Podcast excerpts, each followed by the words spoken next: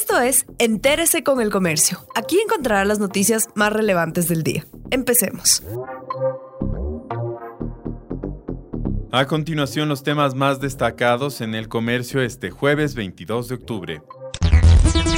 La firma New Stratus Energy anuncia interés de comprar activos de Repsol en Ecuador. La empresa con sede en Canadá ha firmado una carta de intención con determinadas filiales de Repsol SA para adquirir potencialmente los activos en los bloques petroleros 1667 y las acciones en el oleoducto de crudos pesados en Ecuador. El pedido de autorización de adquisición llegó ayer al Ministerio de Energía, informaron altas fuentes de esa cartera. Esta entidad deberá evaluar la parte técnica y financiera de esta propuesta antes de autorizar el traspaso. Repsol opera en la reserva del Yasuní, una zona ambientalmente sensible.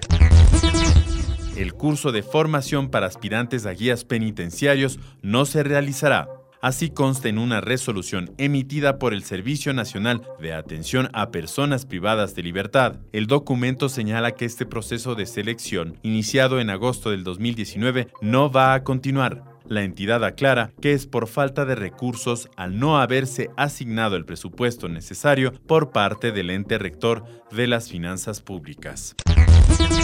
Municipios tienen más competencias en la atención y prevención del consumo de drogas. Los conflictos familiares y personales, el estrés y la ansiedad son factores de riesgo que inciden en la decisión de los chicos de consumir drogas. A esto se suman los problemas y necesidades de la comunidad, como la falta de educación y la pobreza. En ese sentido, especialistas en adicciones recomiendan trabajar en esos ámbitos para formular planes de prevención del consumo. Los programas y proyectos están a cargo de los municipios según la Ley Orgánica contra el Consumo y Microtráfico de Drogas, publicada el 13 de agosto de este 2020 en el registro oficial.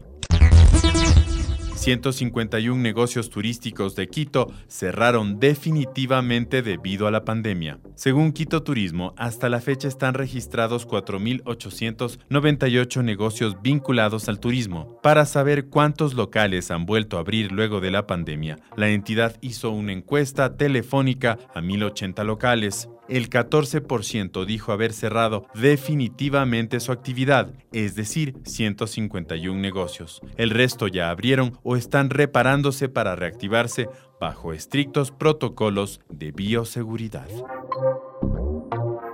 Gracias por acompañarnos. No olviden seguirnos en Facebook, Twitter e Instagram como El Comercio Com.